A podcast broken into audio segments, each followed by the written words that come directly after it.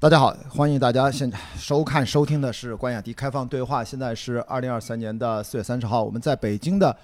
金宝街 Shifter 啊这样的一个咖啡吧和酒吧现场啊，这做了一系列的对话活动。今天第一场，感谢潘乱来到现场。潘乱，还是做个简单自我介绍吧啊。呃，我叫潘乱，然后就是跟他在上海录过一期，今天街头的，在在上海街头的，哎今天在咖啡馆室内继续做做线下，对然后呃，之前没有做过线下相关的活动，更没有做过让大家买票来参与的活动，对，就是。但是咱俩不要有压力，其实我们这个活动是免费的，买这个票呢其实是帮场地方支持一下，大家可以喝两杯酒。呃但今天有点小遗憾，因为我们开始的活动推迟了，老板刚才特别贴心说给大家再送一杯酒，我都怀疑送可以，大家能不能喝得下就不知道了。所以就是开场，我想就是先做一个小小的调查，嗯就是大家是因为谁来参与的这一场的活动？对，第三位嘉宾是谁？呃，于思，哦，OK，因为关雅迪的就是老同学啊呃，冒个泡，嗯，就是举个手，啊，因为我来，咱们有一个简单的互动，现场大概有十几位、二十位的朋友，呃，因为我来到现场的朋友是吧？叛乱的问题，举个手。呃，一二三啊，就三四个，很少很少啊，哦那就是算你的了。那因为叛乱来的举个手举个叛乱啊，哦，这个多，这个多啊，你看还是五六七八 First 个多，对对对，还是那是不是 因为于斯的，是不是已经也是提前来了的？还是其实第二场才来？有因为于斯来的吗？啊，不重要，好，反正基本上就是咱俩啊，不重要，不重要啊。啊，这个怎么样？这个话题其实是咱俩碰撞出来，而且跟大家预告一下，这一场现场我觉得叫现场播客啊，Podcast Live。其实我就想能够让即兴走得更进一步，能够跟大家一起来即兴，所以这个选题咱就来回发了几个微信，基本上嗯就确认下来了。我不知道，我看到你这个题目想聊，我觉得是咱俩在上海街头，在东湖路啊那 Crave 那个法国餐厅那趴的续篇，我不知道我那么理解对不对？可以这么认为，就是我对于做播客这个事情有了一些新的想法，就是因为呃，可能有些朋友他呃肯定是播客的受众嘛，才会来参加这种活动，然后有的听过你的，有的听过我的，然后如果听过我的播客的话，你会发现我的绝大部分播客都不是呃用麦克风，就是大家用这种现场的方式来录的，全部都是通过直播那个方式来产生的。然后我是坚定的所谓的一鱼多吃路线，就是呃基于直播间做内容生产，然后把音频变成播客，然后再把视频正在放到长视频的平台里面去，对，然后也可能去剪切条，也可能再基于它去做点公众号，因为我到最后发现。呃，因为我到最后我的受众可能更多是互联网行业的人，就是各家公司里面的人，到最后都还是用截图来传递信息，他哎没办法去用一个播客、用一个视频来传达这个信号。对，而且转发他会觉得不够精准，你在。这个上面的微信号上的文章，他可以把这一段话截下来，对对它就够用了，对吧？而且大家注意啊，这个 叛乱的直播的主平台是在视频号，对啊，对吧？这个所以说，大家如果喜欢看直播的，到视频号上去搜“叛乱”就可以了。视频号叫“叛乱对对，我我我其实想基于这个东西展开的一个讨论，就是说，呃，当我们在现场录播客的时候，就是当我们在现场对话的时候，我们是在录播客。还是在做节目，就因为呃，关爱迪他一直想并打扛起的一杆旗号，叫所谓的视频播客。先解释你吧，就是你为什么一定要非要在播客前面加一个前缀，叫视频播客？”，因为其实大家容易形成一个惯有的认识，播客是音频的，而事实在当下的国内，播客显然主要就是音频形态的。稍稍微的把这个时间轴往回拉大一点，或者时间尺度稍微大一点，用二十多年前。整个从 Podcast、iPod 啊，也没有二十多年，其实就是二二零零几年诞生的这件事儿来看，播客最早其实就是视频的，它是 RSS 订阅，基于这样大家可以可以订阅你的文章，订阅你的音频，其实也可以订阅视频。本来这个事儿它就没有一个载体上的限制，但是因为中国互联网发展的特点，在中国其实慢慢慢慢的，现在音频是主流，所以我觉得在整个国际视野和历史发展的脉络上，其实跳出来看。播客当然可以是视频的，而且从商业化的路径上、承载信息的丰富度上，因为为什么你在做直播，本身也是视频的。嗯那我们今天是录播，我们今天没有架任何的直播的机器，那其实是为了能有一个更自然的一个场域。因为我总啊，在特别是在中国当下的这个国情下，我们在录播对话，我们其实相对比直播更松弛一点。嗯，我是这么觉得，包括在座大家可以畅所欲言，反正说什么内容我会把你掐掉的，在后期你剪不进去，所以说大家 啊，要稍微的自我克制一下。虽然假期可以放飞啊，但也不要放飞的太远。所以我觉得第一，这是我的一个基础认知，加上我本来是学电影的，所以我天然会觉得应该做视频吧，而且又没有那么难啊。所以今天现场每一位观众都看到我们手忙脚乱的做这个开场准备，也就这样吧，十分钟差不多了啊。但是你这后期其实还挺麻烦的，就比如说像现在这个三镜头，再加上我们两个人的音轨必须面对面，就是哪怕三镜头到最后一个视频就不做没有编导思维在里面啊，只是说把它完全的合成，我问他后期也需要两千块钱。呃，那天咱俩不是询价来着吗？对啊，我是这样，因为 这期节目就是跟大家都摊开了，聊点基本的我的真实的情况。那天我们聊大概叛乱的这个标准大概是两千，我觉得对我来说我是觉得蛮高的，但是我给了一个标准，上次不跟你分享过吗？跟大家现场也分享一下，就是瞬间。他刚才讲的叫为什么刚才要打个板儿？拍电影的时候不知道有个打板儿，咔，就是因为声音画面，它后来它对齐的时候方便对，因为你看到那个声音的波纹，啪打了个板儿，哎，有根线，你就直接以那儿为切，声音画面口型对齐了之后呢，我们叫画面的三机位的瞬间。谁说话，镜头给谁，中间穿插一些中间的客观镜头全景。那么像这样不需要动脑子的机械操作的瞬间，未来非常怀疑会被人工智能取代的这份工作，我给出的市场价格是按分钟计算，一分钟五块钱。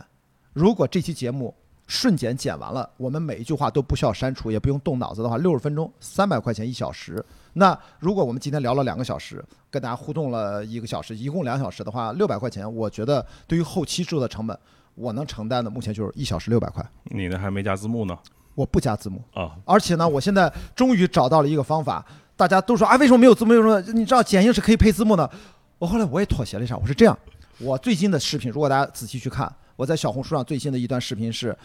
直接用剪映生成的字幕直接导出，但是导出之前，我在右下角很小的字儿加一旁黄字儿说：“本视频字幕由 AI 自动生成，未经校对，还请包涵，多喷无益，可能会被拉黑。”然后开玩笑，就是我加了一个免责声明，就是我不想在上面校对花任何的时间，不只是花我的时间，我不想花其他人类的时间，因为我不觉得这是一个有价值的工作。大家看字幕听个差不多就行。的确，人名翻译的是错误的。雅迪当然又一说就变成了雅迪电动车那个雅迪，我也接受，就这样吧，就是妥协一下。嗯，OK，但其实是你如果去呃，我看台湾那边做过一个统计，就是加字幕，就是加字幕这个现象，特指在我们这个大中华地区啊，或者说东亚文化圈有加字幕这个习惯。大家看美国电影其实都没有字幕的，然后。呃，但是加字幕跟不加字幕这个中间，它的那个呃点击播放量，它至少能够差个百分之二三十，至少就就就能有这么大的一个差别。嗯，对。然后，当然我也是一直都是用这个 AI 字幕来做做这个方式啊，也没空那么长时间去教它去放字幕。但是我我再顺着这个往下往下面来说啊，就是说，当这里面架起这几个呃摄像头的时候，嗯当我们在现场用这个麦克风来收声的时候，嗯、这是大家之前理解的那种的播客吗？或者说，如果大家调动一下自己的记忆的话，我们现在这个行为它更像什么？如果这边上再加上几个打光灯的话，对演播室，你想说的是这呃，个、对吧？我觉得特别像电视节目。录棚啊，对。但实际上，这两者或许这个差别就变得没有那么重要了，因为毕竟啊，演播室它强调的是什么？强调的是偏比，强调的是你随便玩，比如说《鲁豫有约》，嗯它我们偏比是一个我们拍电影的一个术语，嗯嗯就是以前拍胶片嘛，有个偏比，现在数字化那个偏比更大了，就是你拍十条才用其中的一条，成片率、废片率。哎哎，对嗯对，这是这个说法，大家就嗯都都能听懂。然后，但实际上我知道，这个所谓的偏比几乎一比一的节目，大家知道是什么吗？锵锵三人行，是因为窦文涛他已经熟练到一定程度，几乎可以一比一。就是说，他一期节目二十六分钟，他几乎就录二十六分钟，他不需要中间做任何的剪辑，他的控场能力。他用他独有的一套方法，这个咱们回头可以展开，几乎可以做到了这一点。这个不是今天的重点，但是传统的你以为咱们内容，它其实有很大的好偏比。所以我们今天有一个特点，就是既有相似性，但更重要的开放对话。我自己不但在推广视频博客，我更加推动的是一个尽量不剪辑，尽量保证我们这一次完整交流的每一分每一秒，除非当然中间遇到极特殊的情况，啊、不然的话我就保留全过程。嗯，一般演播手好像不会那么做的，对不对？呃，就是因为它不剪辑，所以你看它做了几百期，然后这个网上关注度还那么少，它被大家知道都是往死里去蹭别人流量，都是去串台，对不对？这就是还有一种，就是因为大家不太接受现在视频要看那么久，然后我现在也特别特别和解，因为我以前也没有运营嘛，我就一直一个人也没有团队，特别是这两三年，一九年我去帆船赛以来更加没有团队，我是完全零运营的一个算做自媒体的一个创作者，但是哎后来发现找到了一个折中，折中是什么呢？就是我做的内容特别多。多到也没有人能定位把我归到任何一个垂直赛道，但是我觉得发现平台自己有特点，啊，那还不如就是我做这些内容方方面面都有。你看我在喜马拉雅那个专辑《开放对话介绍》分了六七个系列，方方面面都有。那我会发现从我的内容里面摘取一部分内容，只给到符合这个平台特性的内容上单供给他，其实也是可以的。这样的话，我并不需要全网发一样的东西。所以开放对话是一个频道，下面的是各种的栏目，对吗？子栏目吧，对，然后可以这么认为。不同的栏目，它的内容的属性，按照人群或者平台的特性，会慢慢找到它这个内容它的归宿。嗯，然后还有第二个门槛儿，就是毕竟我们在短视频时代，咱俩今天聊这话题，其实咱俩在对抗的，其实大家都在刷快手、抖音。其实我有时候也会刷，我没对抗，我没对抗，我就干这行的。我短的嘛，你干的是还是长内容，因为咱俩是实事求是，咱俩做的还是偏长的内容。嗯到底该如何跟短视频以短带多，这个其实又是另外一个专业的问题。我其实不太懂，我必须告诉大家，我从来没在上面花脑子。所以你刚才说的回答你那个问题，就是的确不容易火，像我这样。但是我从一开始就接受这个事情，因为我的时间有限，我必须把时间用于我认为我能覆盖的事儿。一旦到了运营，就到了我的短板。我总觉得那个事情很重要，但是它好像不是我应该去做的事儿。我是这个意思。嗯，OK，就是顺着，就是我相信，就是我不是啊，但我发现绝大部分的播客，嗯，你去问那些主播们，他们为什么会录播客，他们都会跟你说，他的启蒙是《锵锵三人行》。啊，真的有这么多说法？呃、绝真的啊大部分。当然，我们的启蒙可能是那个美中影评啊，就是关雅迪、呃关张伟录那个。那叫啥？那就是那就是当年大家接收影评渠道比较少，然后大家都 这这个往后面再聊。对对。我我说的就是，嗯、锵锵三人行是播客吗锵锵三人行是叫即兴的谈话类节目，？OK，对锵锵三人行是即兴的谈话类节目。对。对，嗯，他为什么播客也可以是谈话类节目吧？我觉得你不觉得？是吧啊，对对的，所以我说就是，啊所以就回到我今天这个主题嘛，我是临时想的主题说，当我们在线下对话的时候，我们是在录播客还是在做节目？对，就因为播客这个词，它其实一个相对来说，嗯，它是一个先锋词先锋性的词。对，你会发现哦非常的小众，它要跟大部分人去呃去达成那个共识，其实挺难的。就譬如说隔壁那位保安大哥，嗯，然后你问他听播客吗？他说，嗯，你在跟我说什么？对，但是你问他说，你看新闻联播吗？他说你谁不看呢？嗯，对吧？没准《锵锵三人行》他也看，哎，锵锵三人行他也看，对，就是啊他看锵锵三人行，他不违和，一点不违和，但是他听播客他违和。所以某种程度上。是不是可以理解成，如果我们就把播客像现在正好也是视频化，把它按照节目形态这么去做，反而更容易接触到大众了。也就是说，让接触面更广了，而不再局限于听播客的传统。此刻这个过去几年里面的那个小众人群，是不是会有些呃扩人群的作用？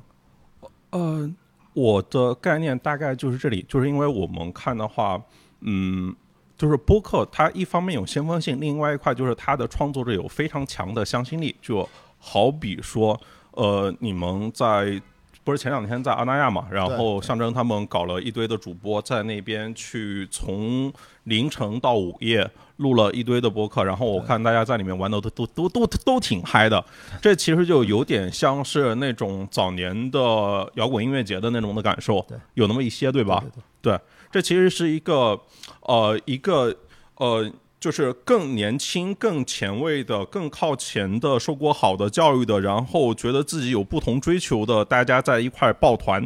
呃，是就是欢乐取暖，OK 吧？就反正是大家嗯就是一小撮不合群的人在这里抱团，然后大家互相找到彼此啊，嗯，你可以说有点反叛在里面，是吧？有那么一丢丢吧，这个。因为你举的摇滚音乐节跟我其实表达，我会表达的更加准确、明确一点，就是在从阿那亚回到上海的路上，我就跟樊雨茹说，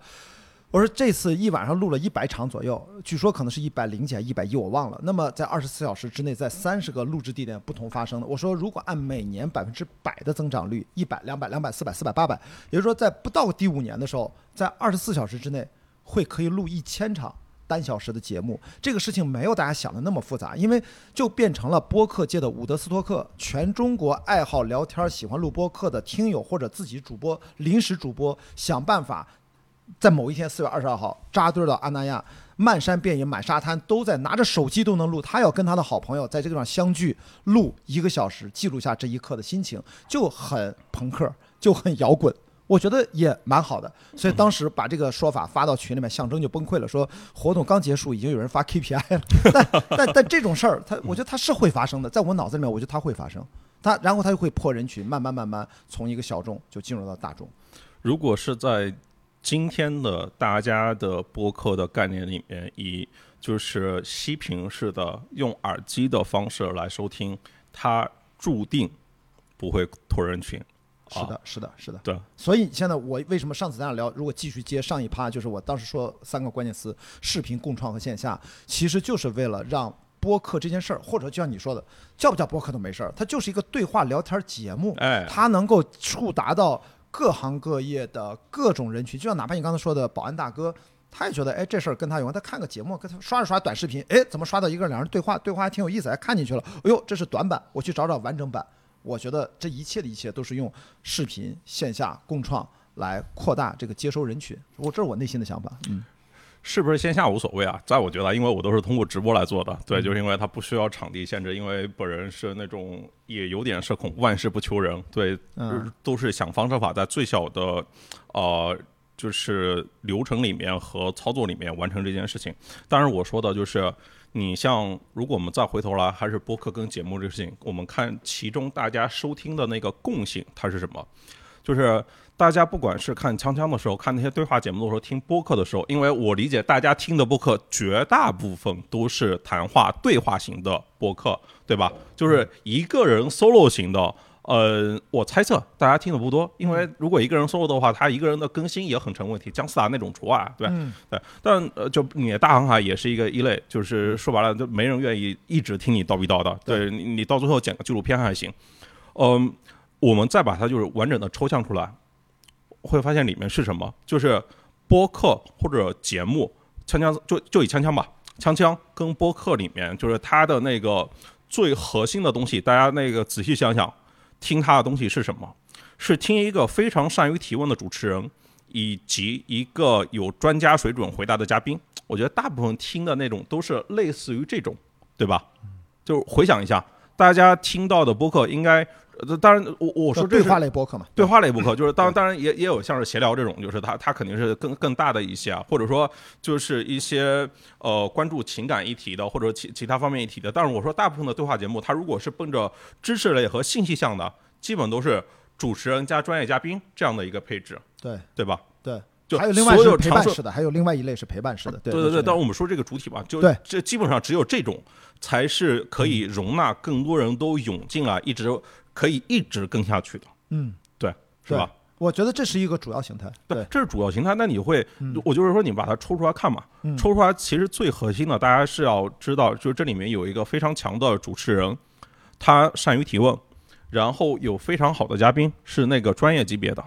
对我觉得大家到最后听的是这种的东西，然后他只是说今天大家选择了，就是在就就因为各种录制成本的问题，就是因为要剪视频这个事情。因为要架这几个摄像头，因为要做后期，它挡住了大部分的人。嗯，对，所以说这类节目它只能以音频的形式，以最低成本的形式出现。嗯，就是性价比的问题嘛。对，所以我我我用了一个更高性价比的，我用直播来做嘛。对，尽管音质一塌糊涂。对，但我到最后就是我发现，就是现场应该也会有一些听我呃播客的朋友，大家好像到最后也默认接受了这件事情。我觉得音质随着直播技术带宽和解压缩的压缩比的这些我的更新迭代，我觉得这到未来不是个问题。就是大家以后在直播现场也可以听到像现在我们用专业的录音机听到的音质，我觉得这是个只要是技术问题都不是都不是问题。它解决了大量的成本问题，它可以让这件事情启动的更便捷，这是第一个。嗯然后第二个点就是回到你说那个今天所谓的短视频跟那个长的呃短带长这个问题，对，呃，就是如果大家去有留意的话，如果有从事相关互联网工作、产品工作的话，应该会发现，就譬如说像冠亚迪，他已经在小红书里面更新了视频博客，那种一百多分钟的直接怼上去那种呃，现在是七六十多到七十多啊，六十多到就是七十多只，把这个小红书人群关心的两性话题的部分，从我的浩如烟海的节目里摘出来，我发现这是 worked。然后小红书的编辑很愿意推，而且推呢能击破一个又一个的流量池，进入到下一个啊，我才知道其实这样也可以。你看这样也不为难我，我只是说把这段跟小红书平台气质相符的搁到小红书，剩下的就别搁了，剩下的搁到别的平台。我现在是这么来折中处理。OK，就是啊结论就是，今天的小红书嗯可以承载六十分钟以上的视频播客，对，它现在上线两小时，它现在上线对，两小时，上线是两小时，嗯对吧？视频号的上线也是两小时，也可以，对，对也可以承接，只是说它今天的分发不够好。像今天的小红书呢，它是。呃，怎么说？它是只是在邀请制的去几十个账号内测内测内测的时候，就是邀请了几十个账号在做，然后从这个几十个账号的反馈来看，还行。对，哦，是吗？你是已经有了这个呃内部消息是吗？我不知道，因为很有可能，因为很有可能他们这么跟我说的，他们说这个事儿嗯如果不行，他们就算了，他们不知道行不行，先试一下，这很互联网思维嘛。啊，对对对对对，呃你是有点正面的反馈信息。我我也没正面反馈，哦我也才拿到就是测试的权限，对哦，然后呃就是。因为我自己的观众的画像就是百分之六七十都是男性，三十岁以上的那种，就是跟小女哦小红书的那个画像不是特别匹配。对想，想去小红书试探一下哈 啊，对对对啊，对，但但我说的就是，这是小红书嗯，它已经在支持这样的内容了。然后就是 B 站其实一直都是在做这块内容的嘛。然后你如果真的再往前去想一想的话，嗯如果在 B 站这个语境里面，这一类的内容它是什么？有点像上课是吧？呃，不是不是，我说在 B 站他们公司的那个象限里面，叫什么就你你像 B 站的公司叫那个 OGV 自制剧，对不对？啊？然后那个还有一个东西叫 PUGV 还 PUGC 啊？就是 P 就是供应商的意思嘛，就是算稍微优质一点的啊、对，就有点，就是反正就是在 UP 主上面还还有一层那种的东西，机构对，就是那种节目，其实其实是指那种定期更新的节目，对其实指的就是这种。对哦，就是到最后你会发现，其实是撑起来的是这一类的东西。这一类东西就是它能够解决一个，就就因为你到最后，不管是小红书到 B 站，他们都没有放弃去呃分发长内容，对吧？嗯，我觉得到最后，就是大家会发现一个问题，这是今天的呃信息流和短视频产品，他们的这个呃产品这个容器和他们这个呃运营导向的一个目标，决定了它不能够把很好的长的内容给分发出去。但不是说大家不喜欢这些内容，这些内容是不好的。但是之前就是大家呃在现现有的这个产品框架里面，大家会认为你做长的内容，尤其是做视频的内容，只能在音频这个方式里面一个伴随式的场景才能够被分发出去。对。但但凡就是大家刷刷 YouTube 的话，就是我我我，反正我在 YouTube 刷的，就是绝大部分都是三十分钟以上的内容。对啊，是啊，对对对，就是因为这个，我们上上一趴，如果大家没有看到上一趴，我们回顾一个要点，就是我们在谈到任何的国内长视频，包括小红书这种，他想努力往长视频进入的视频平台，跟 YouTube 最本质的区别就是 YouTube 真的是可以通过广告插入，然后给你广告费的分成流量，让视频上传者能够得益，但是前提它是有门槛的，比如说你必须要你的频道订阅者超过一千人，一年三百六十五天之内，你的内容播放超过累计四千小时，就达到了初步门槛。除此之外，你就可以陆续的收益了。在国内这种模式，因为各种原因啊，我们不展开，因为很技术的问题，我们是做不到的啊。所所以说，它就 YouTube 就意味着像潘乱刚才讲的，它鼓励长视频、长内容。你收益越好，你的内容越好，大家才能看下去啊！你在里面灌水是没有人看，广告也插不进去的，所以它是一个正循环、正反馈。这种东西我也不知道怎么把它移植到国内。我其实这方面我真的不是专家，我只能闷头做自己的长内容啊。呃，你先不要管商业模式的问题，用户需求的确存在，对吧？供给也存在，是就是首先是用户需求，它肯定是存在的。是的，YouTube 这么多年证证明了，而且是强忍着那么多广告的情况下，对吧？YouTube 的广告其实是令人发指的那种对呃，那就我我的点核心是说，大家我我自己看 YouTube 也是啊，就是因为我大部分都是在看一些台湾的节目。对，就如果我们包括看台湾的播客，对，其实播客这个事情真正火的是从那个政治正确一点，中国台湾省啊，嗯是从那个对岸发酵起来的，就是真正大家喊出“播客元年”这个词的时候是二零二零年，是在台湾地区。对，然后包括今天就是呃苹果，就是大家如果有注意的话，就是苹果的 Podcast 的，就是也会发现，哎，好像提升了很大的运营投入在里面。这两年，对吧？就开始搞活动了，还开始做做班段页了，然后还开始给这新播客干推荐了。对对他们在五月十二号会有史以来在上海苹果办公室做第一次线下活动，哎、你想想，就苹果应用商店都没干过这件事哦。对，对啊，然后要请大概一百位播客主播到现场。当然，你想，连我都请到了，所以你想想，他肯定是一个面儿很广的、很广的一个一个活动啊！我这种他妈现在是 从万部主播到现在像小腿肚子进发啊，还没到西部，我现在也就这个水平啊。哦，我的点在于是这个，你想想苹果为什么进来？而且就是苹果的播客业务的负责人，大中华区的，就是从台湾那边过来的。嗯然后他在播客的团队塞了五个人。大家想想，以苹果这个尿性来说，就是往这样一个内容编辑团队塞五个人，嗯何德何能啊？播客哪他妈有这么大市场啊？对吧？但实际上收听量非常高，因为我记得有一个数据大家就知道了，就是当年啊、呃大内密谈，然后其实在其他渠道都没建立起来，几乎只有苹果播客的时候，那天象征自己跟我说的，他们单期播放量，你猜是多少？我不知道，三百万以上，就在很多年前。几乎靠单一渠道啊就做到这种收听量，这个是很可怕的。也就意味着我们现在可能在苹果播客上面的头部内容应该远远不止不止这个量。嗯所以他们内部投人力去运作这一块儿，一定是后台有很多数据支撑他们做这个决策，觉得这个事儿可以啊，有一个小分队去推动一下了，甚至要做线下活动了，这是以很少见苹果的投入，五个人已经不算小分队了，哦，是吗？哦，是这个意思啊，因为我不太懂啊，这个就等于是已经算是投入比较已经。算一个比较大的那个规模投入了，就是因为这这可能是在那个，因为整个欧洲区可能也就就是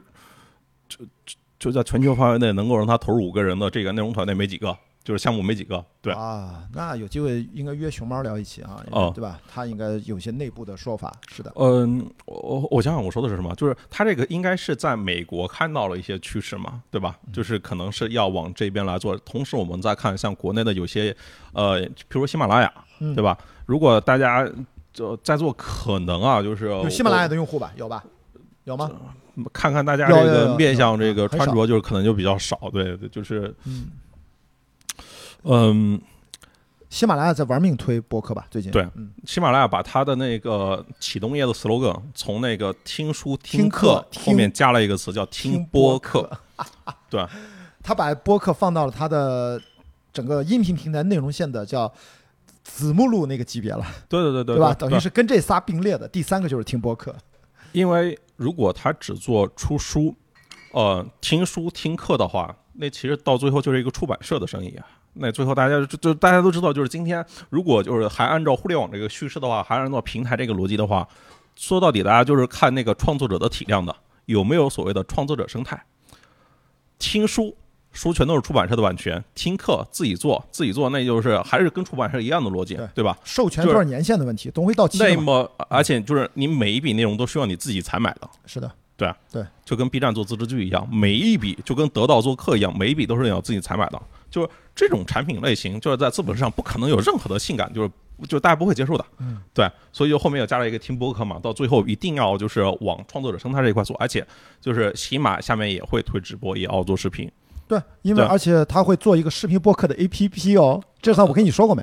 没说过，没说过，没说过，啊没说过但但啊但但他们跟我聊过有干这件事情。对对对对，这个名字呃没有，这个不怕透露啊，嗯这个他们都注册账号了，叫对谈。啊，对谈你看跟我开放对话后两个字改了一个字嘛，这种是他们对谈这个 APP 说是就是要推视频播客的。哎，对对对对对，你看叫对谈对吧？嗯那我可以给你就是大家透露一个消息，就是就是 B 站最近也在整一个事情，就是要把就是这种所谓的长视频的对谈的节目，就是在更好的往外去推荐推荐。嗯，对，就是因为呃，他们发现就是这就是我刚才所指的那个所谓的 PUGC，而且是不需要他们去发挥内容采买成本的，而且哎是一个非常不同的的内容。他们内部代号也叫对谈。哇，哎，我再给大家说一个，YouTube 说了很多，再给大家讲一个最新的变化，两周前的变化，呃呃，三周前吧。大家现在如果能上 YouTube，打开它的，如果你自己有账号，你打开自己的页面，在你的页面的内容那一栏，它有标签页，你点那个标签，你突然发现标签最右边多了一个标签，那个标签上面写了两个字叫播客，它等于把。自动的，它会认为你在上传内容不是自动选分类吗？对它默认多出了一个分类，就叫播客。所以你上传画那个勾的时候，你一点，它就出现在你那个标签页了。我已经传了，我已经传了。是它是已都同步发生了。所以这些所有的信号，好像感觉大家在形成某种共识。而且如果大家有注意到的话，就是微信它也上线了音乐和音频的功能，哎，对吧？对我也测试这个功能了，发现了。嗯，对，就是但它它它现在是还没有让大家那个去上传这个功能啊，但是是你也可以在微信的音频里面去听播客，就是因为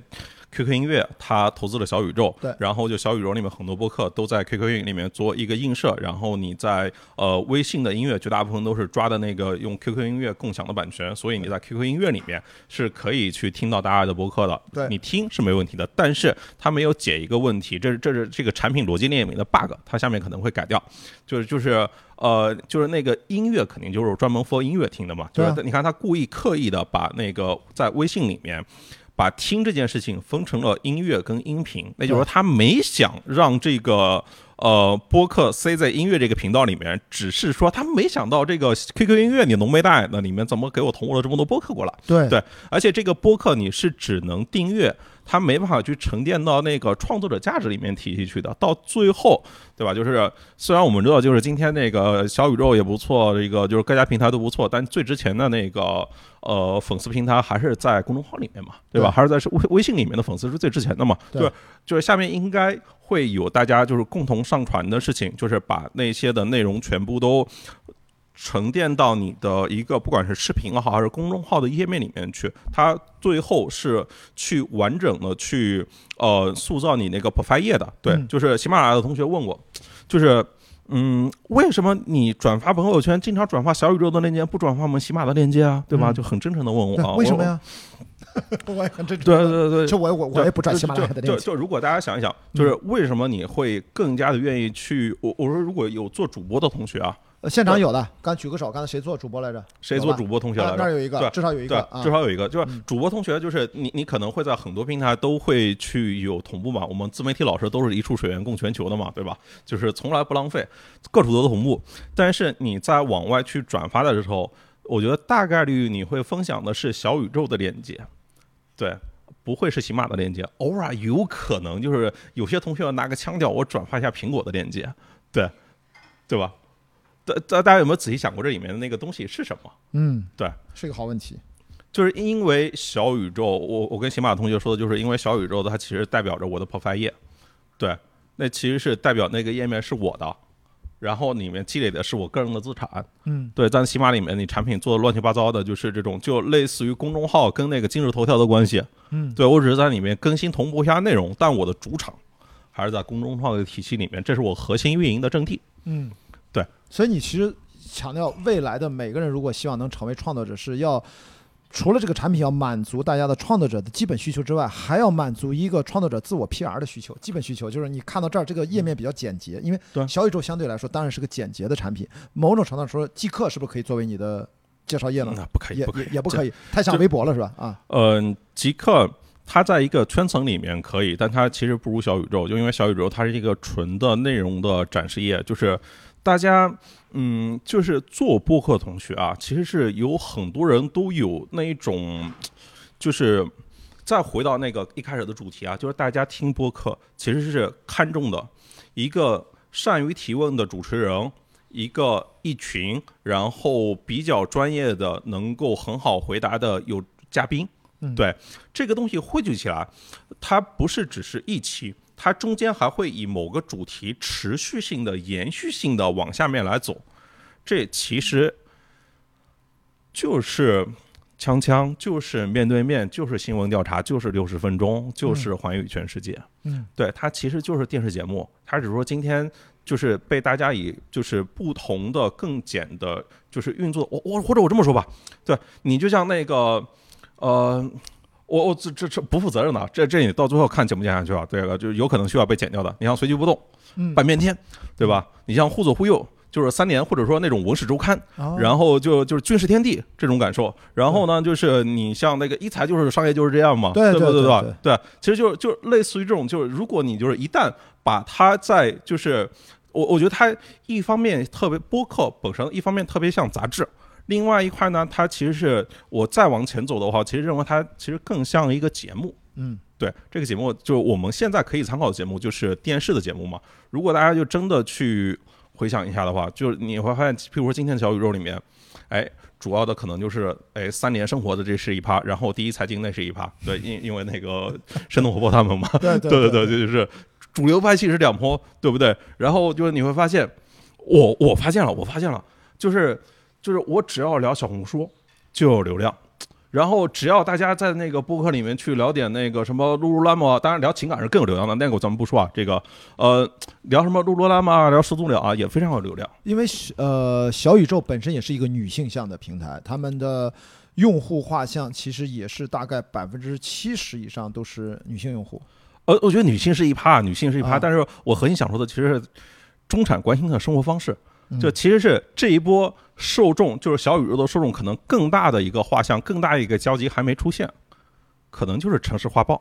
是外滩画报。就是在座在座，我看也是女性居多嘛，对吧？也就是相比于三联，相比于就是第一财经周刊，可能大家更爱看的就是周末画报啊，就是城市这些这这这这个类别的。当年还有那其实个精品购物指南，那不很大发行啊，对对对对对对，我说的就是其实是其实更多的是要去讲中产的生活方式。是的。对刚才那位主播朋友啊，坐在后面那位，他是做旅游公司做了很多年，他其实他发现他做这个旅游话题是吧？现在好像就比较适合当下，大家终于可以出去了，可以报复性的旅游了，对对对没准儿这就是你说的中产阶级的生活方式。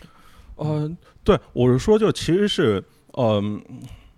呃说的太散了，我想我想办法来回回头收一下啊，就是，呃，就是一方面就是大家会发现播客这些东西，它在网上面其实都可以去做一些映射，嗯，对我指的就是就是节目的映射，因为节目它已经发展了那么多年，对，就是当然我我我自己做的，譬如说我做的乱翻书，其实就是线下的商业圆桌，我把它搬到了线上，从半小时，从那个一个大论坛里面的一个呃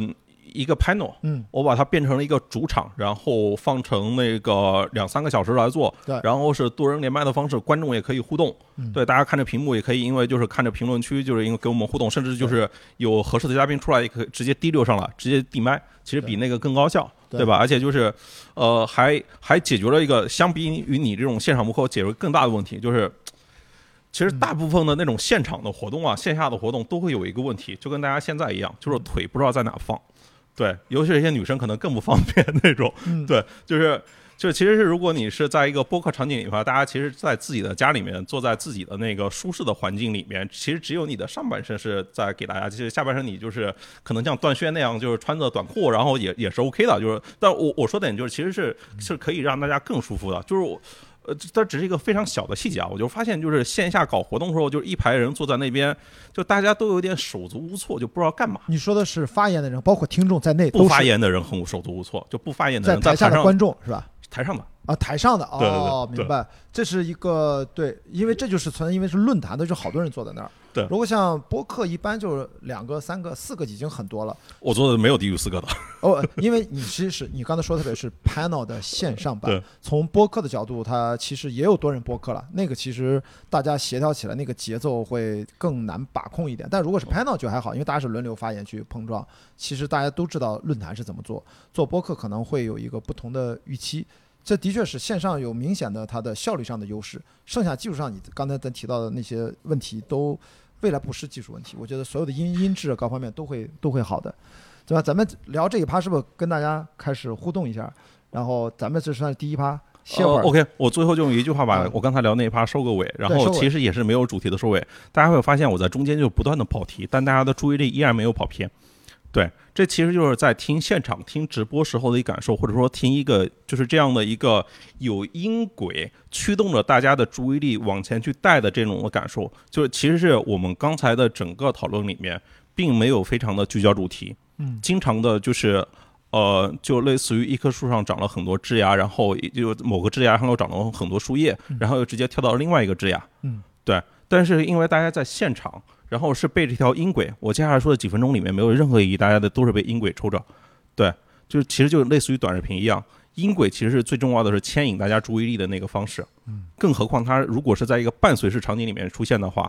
对，就是大家的注意力很容易被就是牵引，对，对，因为我一直。这呢，就我们的大脑的接收信息的模式，并不用担心你必须是要起承转折聚焦率那么高，因为你此刻在这儿，你已经把这个场域建构好了。你越是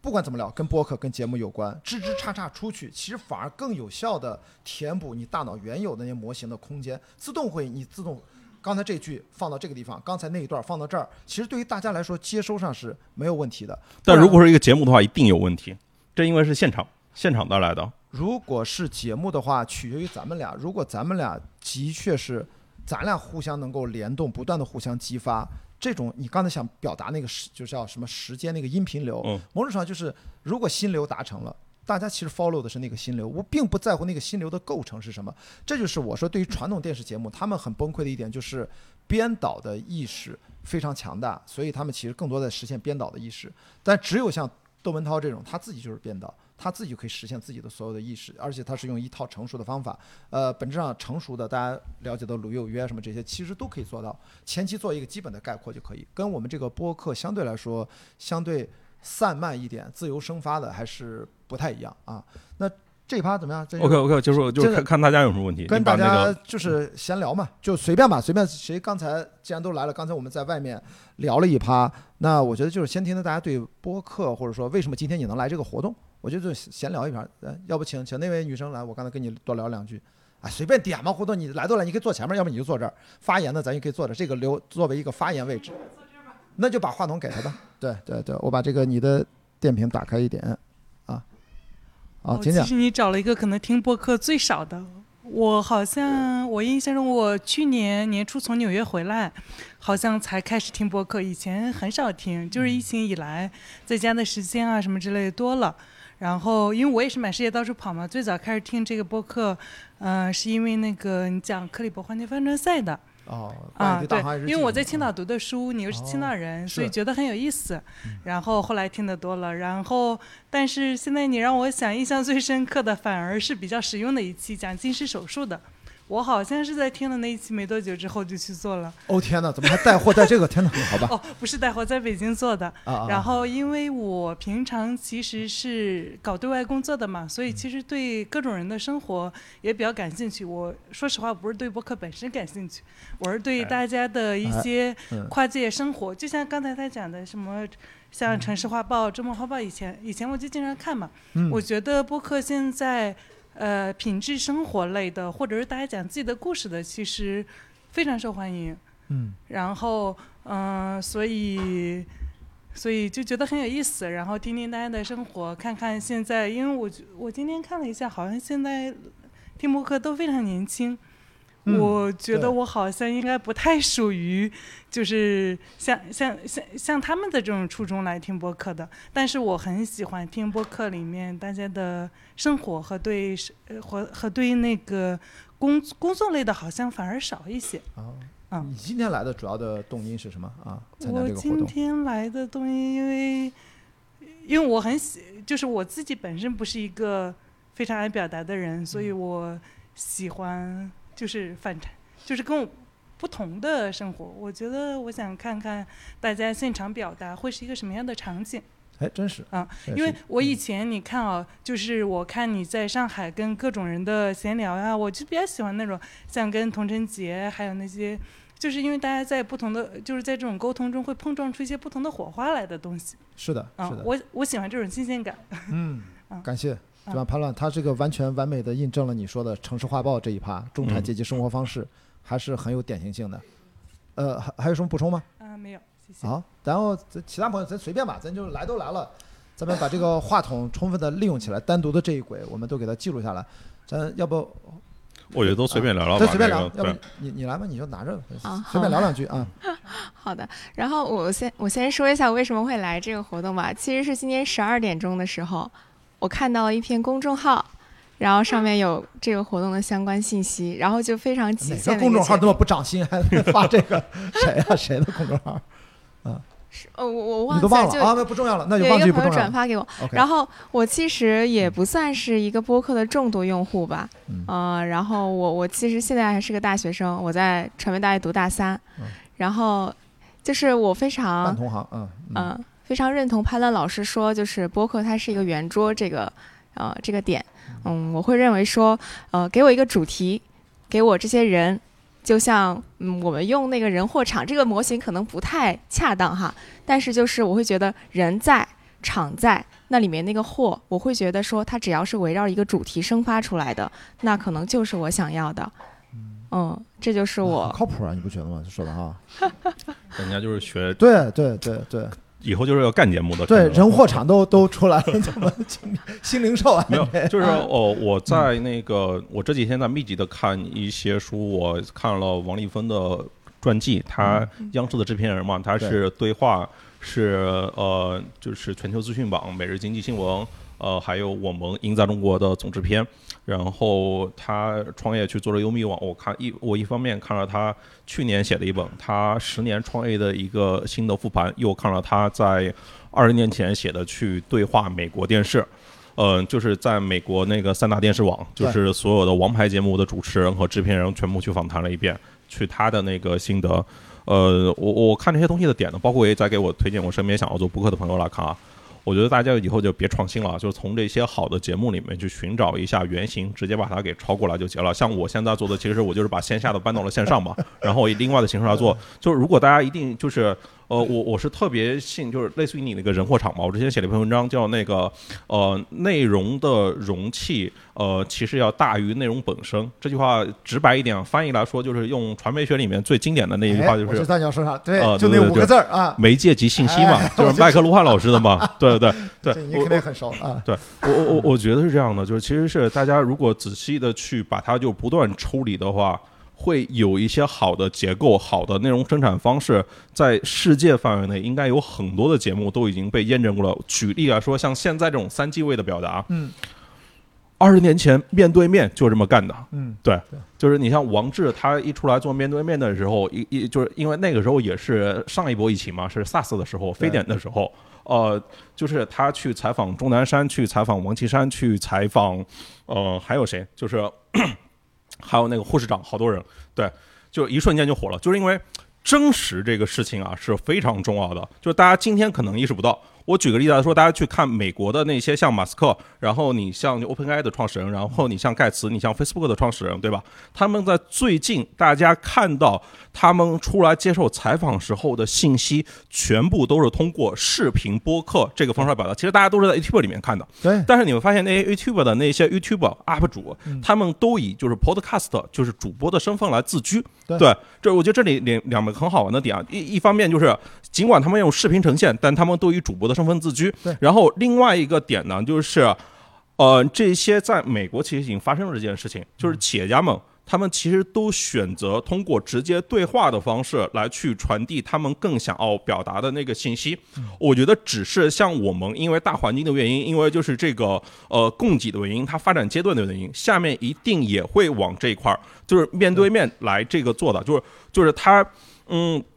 就譬如说，就譬如说马斯克他在那边吸大麻。就譬如说他在回答一个问题时候那个沉吟，你不能认为这些内容是没有信息量的，对，它都是有助于你更好的理解这个人的，而且它相较于文字来说，它有更好的那种就是呃历史档案的那种留存感。嗯，对。所以说你说的这一点，刚才回答这位朋友，你看我的 T 恤，就是其实就是我不问为什么，我先从借鉴模仿 Joe Rogan 开始，其实他们都已经被验证过了。而所谓的三机位，不只是是二十多年前，这是我学电影专业的嘛，本科研究生在电影学院，我们知道一百多年前，从电影格里菲斯之后，他建立了一套视听语言。好莱坞的三镜头法一直到现在是最基本的交代一个空间里面的叙事的基本视听逻辑。所以我们并不需要挑战任何所谓的创新，你就用经久不衰的被验证的逻辑。所以三机位可以，两机位也行。那天我跟潘乱在街边儿，嗯，那个空间之狭小，我们把一角那就两机位，我们正反打就够了。实在不行，他刚才说到全息机在录影，那一个机位也可以，你直接通过剪切放大也是可以实现三机位的效果。当然，效果可能差了那么一丢丢。所以在这一点上，还有一个回答回应一下潘乱刚才举的这一系列的例子，为什么奥特曼，为什么所有的伊隆马斯克、比尔盖茨都在通过视频播客来接受访问？你知道，除了刚才说媒介及信息的点而言，很现实的问题，现在刚才举那些头部的主播和他们的 YouTube 的频道。他们的影响力，具体到播放量，远超于任何单一电视网及任何所有电视网加在一起的总播放量和关注度。所以这些人他会找到认为视频播客是至少在 YouTube 呢，在北美地区为主，已经是第一真正的广泛受众人群的有效传播渠道。所以他们不傻，他们才会建立自己的频道，或者去最热门的主播的频道去做客就可以了。对，就是大家看一下他这个 T 恤，对。就是像素级的复刻了 Joe Rogan，Joe Rogan 应该是史上呃，到现在就人类历史上就是对话节目呃粉丝和观看量最多的对单一节目。他在网上早就超过了所谓电视网的 Offer Winfrey 那个年代的任何的大家教书他刚才说经大呃经典的三大电视网的主持人的影响力。他现在几乎是全球的影响力，非常可怕的。而且我还看到一个消息啊，我看到我是看到那个就是王立峰，他零零零几年的时候跑去美国采访啊，那本对话美国电视里面提到了那个一个信息，让我觉得，哎，我觉得这事还可以干再干一干，就是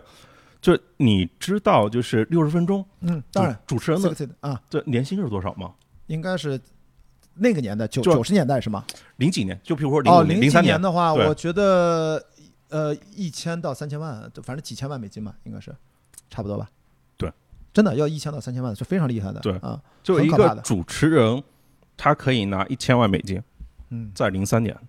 现在更高。那么再跟大家说一下 Joe Rogan，我为什么在过去不遗余力的在说这件事情？因为我自己都不知道，我自己都被又颠覆了一遍。一开始我们都知道他从 YouTube 上是可以留评论的。Spotify 跟他签了一个 exclusive rights，叫排他性协议，把所有内容要搬到 Spotify，连历史所有的节目都要搬过去。我们坊间传言，全球这就是行业人说一亿美金的签字费，这个就已经很超出想象了，好吗？一亿美金啊，就一个做 podcast 的主播呀。然后终于在去年的八九月份，内部消息爆出来，签字费两亿美金，不是一亿，让我们这种。整个就嘣，你知道吗？所以说他全世界他是最赚钱的。当然，像他这样的人，其实在美国好多呀，但是没到这个级别，大几千万的非常常见。所以在这个点上，就是我跟潘亮老师就是在这聊这儿，其实给大家一个信心，就是，就不管你想做什么，其实你真正专注下去，人家也不是马上变成 John Rogan，那也是十几年的积累。刚才说能赚一千万美金以上的那种主播，那更是可能二三十年的积累。那但是你得有个开始，那至少我们俩至少也积累了一段时间，看看未来能走多远。那如果未来你要拿到。该属于你的前提是你不要出状况，再一直可以做内容，那是另外一个话题。对我说一千万美金，不只是我惊讶于这个主持人能挣这么多钱，而是我说当零三年的时候，就大家愿意给一个主持人开一千万美元年薪的时候，那就意味着他报道的不只是新闻了，而是这个节目本身也是商业的一部分。对对，这个是如果你只是新闻的话，不可能有人给你开出一千万美金的。对，是跟你的个人魅力。他们其实从新闻行业本质上，电视网也属于 entertaining，属于娱乐产业。娱乐产业回到电影的本质，最早我们电影之前，包括有杂耍团啊，就是那种玩耍，其实都是要有推出明星。明星这个概念是一九二几年明星制才诞生啊，也就是说一百年前，全世界范围内才有 star 这件事情。大家看相关的明星机制的那本书啊，其实，在电视网，因为它也是 entertaining，所以主持人。也是明星制，包括大家现在看脱口秀，等于效果文化真正是通过一档节目推出了一堆脱口秀的明星。然后它可以横跨所有的行业，也就是意味着我跟潘亮老师，不管是他是以直播为主，还是我相信线下视频为主，无所谓，殊途同归。谁能够在泛播客的整体的概念，不管它叫节目节目节目，OK，叫播客节目吧，反正不不不需要加播客，就叫节目，叫对话节目，更广就节目就行了，就是节目，不需要加任何前缀，一定不管是什么，要有它对应的明星级的。这样的人出现，这个行业才会真正的按照市场机制的从容的发展起来。也因为什么会成为明星？因为你会成为模板，你会成为一个被反复印证有效的一套规律的载体。所以就刚才说的那个容器，我们明星也就是个容器。啊，我问过视频号的同学，在视频号刚推出的时候，呃，就是什么样的情况下你会认为视频号 OK 了？就是打打就是完成一个最初始的那个值，就是你们觉得它可以就就是度过那个阶段吧。嗯对，就一方面肯定是所谓微微时长这一下，但其实还有另外一个标志，最简单的一个标志就是当视频号里面的某个主播。某一个账号他挣钱超过咪蒙的时候，咪蒙他是在公众号里面变现最高的那一位同学嘛？对对，就是就是我觉得最简单的就是说，当然今天的视频号里面肯定已经出现了。对，如果你放到抖音、快手里面，那出现的比比皆是。就是今天公众号里面，就是最头部的那些的作者，他们的收入肯定也不如呃在抖音里面排名一百位的作者。是的，对，所以这就其实是它对应的平台的特征，对应的内容的产出者。到底它的市场价值怎么商业化？那就那就涉及到一系列商业化的路径的问题。这一块儿长内容好难呀，在国内挺不容易的。呃，所所以就是就是一方面是坚持做，另外一方面就是，嗯，我觉得它的意义就是，呃，可能是通过大家通过就是这一些节目、这一些播客、这些视频播客、这一些直播、这些场，呃，这一些线下活动，他们对于重大的议题，我单单指如果纯内容向的，嗯，他们去报道这一些行业的重大事件或者一些产品理念，它帮助大家呃定义今天我们所了解的世界。对，就是其实是呃从业者也从他们这里去获取信息。就是我我觉得核心点还是要，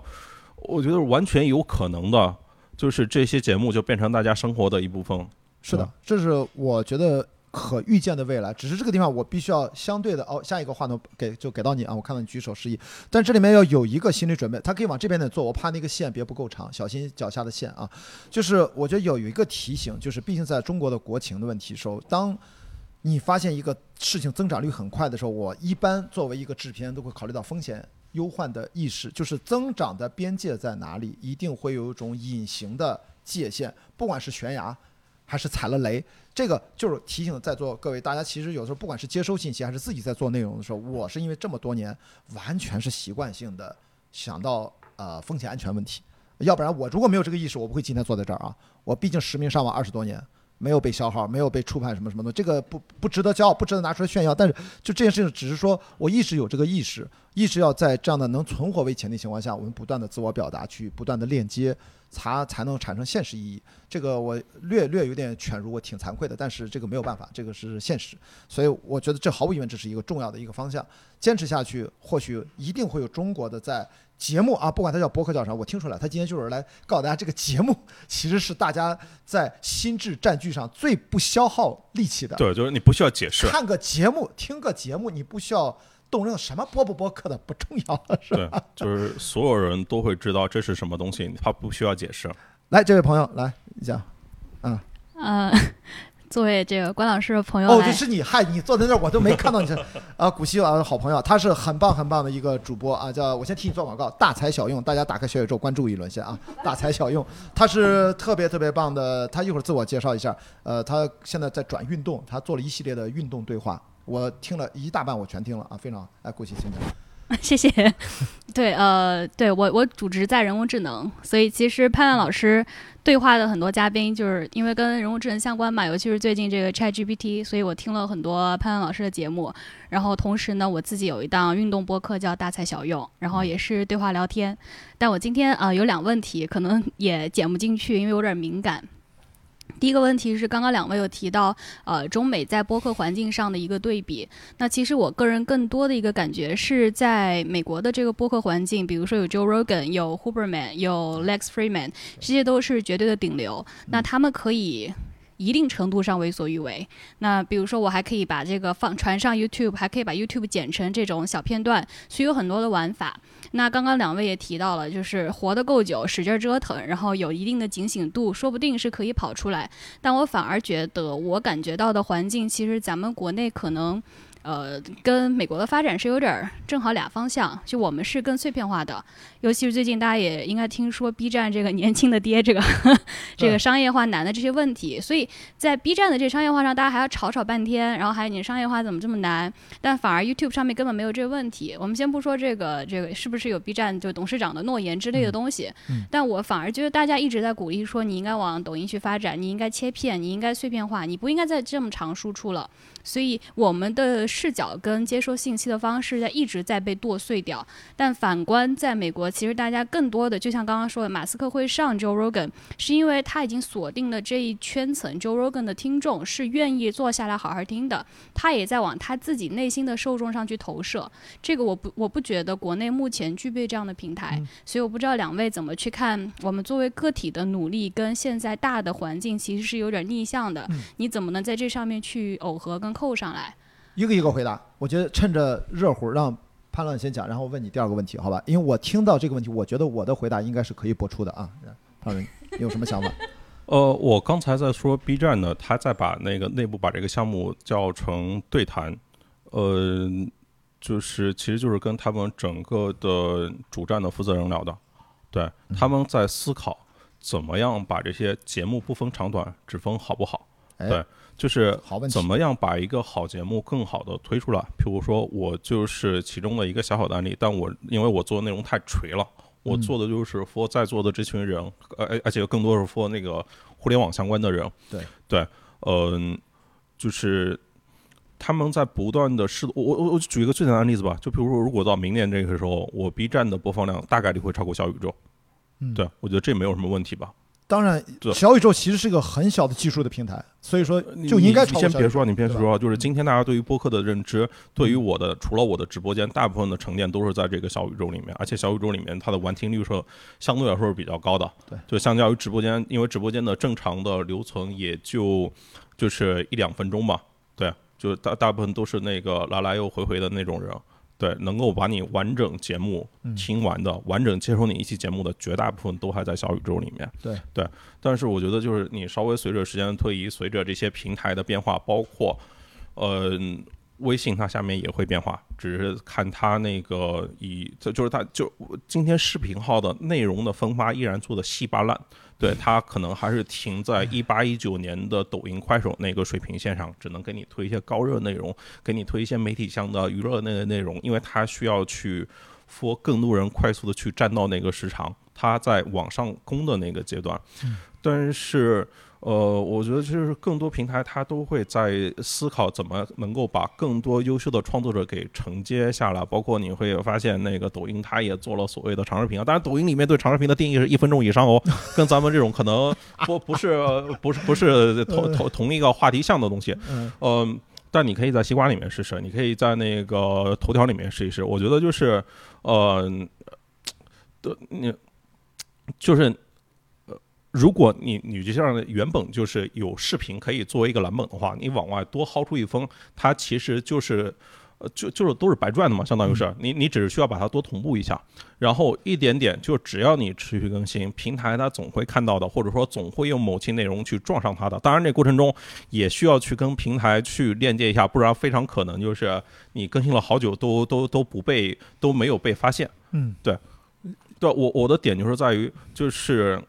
可能在今天这一类内容的主要的消费场景，或者说视频类的，还在 B 站，对，但 B 站在非常有意识的在往这一块在研究、在推进。我刚才讲的话，昨天上午我跟他们的那个负责人也完整的讲过一遍。嗯，对，就是就是让他们去研究一下台湾的博客。嗯对你，譬如说你像那个就是百灵果 KK 秀，对吧？就就是台应该算是台湾就是最头部的博客之一了对。对对，他们主场景也是在 YouTube，也是 for 视频的，跟我们这种类似的，就是当时两个主持嘛，然后再加一个嘉宾。是对。所以我补充一个角度啊，因为他可能问的还是内容怎么是不是更自由、更敏感的这个问题。因为还有我们电影行业天天在考虑这个问题，对吧？创作者永远在痛苦这个问题。相对而言，其实对话相对还好一点，就是因为那个边界好把握，因为你又不是一个要那样起承转折的完整的叙事。但是我怎么来回答？我会突然意识到，古希同学问的这个问题没有在我眼中没有那么急迫，你知道为什么吗？是因为现在在中国要发展所谓的视频长对话节目内容吧，就是按照今天这个主逻辑，按照节目，其实是要先让已经被短视频平台心智某种程度上打引号的异化的主体人群，要稍微的给它拉拽一下。也就是说，大家如果在没有真正的有机会接触到优质的视频对话内容之前，他不知道他需要这个。现在可能需要一个漫长的过程，告诉大家，你看到这个呢，你真觉得他们俩聊天好，他会觉得哦，其实我是可以看的，之前为什么不看？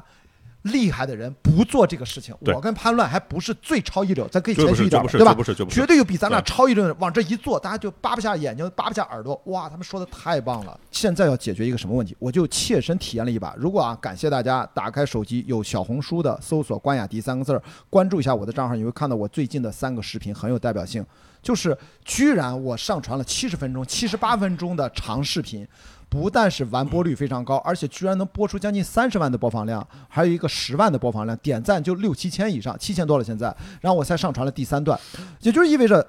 底下评论区都在说，哦，原来小红书可以上传那么久，哎，莫名其妙就看完了。我的意思说，我们在回答古希这个问题之前，除了内容的自由度之前，在你力所能及的范围之内，要提高自己的对话能力，提高自己的邀请嘉宾和跟他碰撞出的内容，先抓住观众的眼球。到一定程度之后，自然的这个问题它会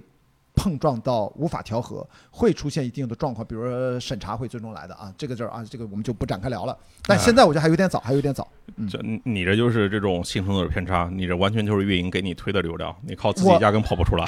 我的意思就是指我在跟运营反复的密切沟通的情况下，我们是联合去运营它，因为我是不做运营的。对，然后在这个就因为他们是跟抖音一个逻辑，你内容不够好，他们说了。给你流量推推不出效果，它打破不了一个又一个的流量池，进入到更大的流量池。他们跟抖音一模一样，所以说既然能跑出来，证明这个内容大家是真的看下去才能跑得出来。我是这个意思。今天我们这个内容完全靠自然跑，只有在小宇宙里面能跑出来。对哎，是的，对，就是啊，小宇宙也要编辑推荐，它你遇到编辑推荐，你一些会好一些，就是对一些嗯就是只是一些帮你解决一个能启动的问题，然后呃，其实是真正的完整的靠这种一个小时以上的内容跑啊。今天在各个平台里面的视频平台里面，全部他妈都跑不出来，我可以非常确认。我就是对例子，过去三年其实但但我不存在啊，所以我正在。就是在就是就是因因为我自己也研究一些产品，评论这些公司，正在就是回头正在酝酿，然后跟那个每家都喊喊话，让他们就是长点心，就是往这一块就是、哦。就是因为你会发现，就是当你把这个呃，就譬如说小宇宙里面，就譬如说我说的这节目里面，就是它能够容纳更多就是千行百业的更专业的人士，提供不同的供给。我可以，我非常自信的说，今天我做的播客，我里面的一期播客一个多小时的信息量，它是要大于大家看的至少两篇以上的文章的。嗯，这是我敢确保的，而且我敢确保里面一定有大家就是之前在文字里面、在文章里面没有看过的更新的视角和信息量。就因为我非常注重不同人的视角，就是拼在一块儿，然后由当事人来说阐述这个观点。就我就是变成一个主持人，就是当时我就我我我我大部分时候把观点放在后面，对。嗯，对，这个是非常重要。所以就简而言之，回答古希的第一个问题，就是在我看来，这个后面再发展一段时间，你的这个问题会更显性。目前我都没到这份儿了，先让大家建立一个，我其实应该去看一下优质的长内容，而现在优质的长内容的对话内容的供给非常稀少，好吧？这是第一个问题啊。你还有什么补充吗？对，一方面也稀少，另外一块嗯是那些就是还缺乏就是就是更多的嘉宾引进来，就是还没下场，真正厉害的人还没下呃场。不是真他厉害的人，他可能不会下场。真正厉害的人，他们在新的媒介变革里面，他们一般都是落后的那群人。就是当一个火车站大家在排队的时候，开启一个新窗口的时候，正常都是排在队尾的人会最先排过去，排在最前面的他不会往那边走的。然后最尴尬的是哦排在中间那群人。对，好，这是一个。来，古希第二个问题，请讲。那两位尴尬吗？万一本来是先驱变成了先烈，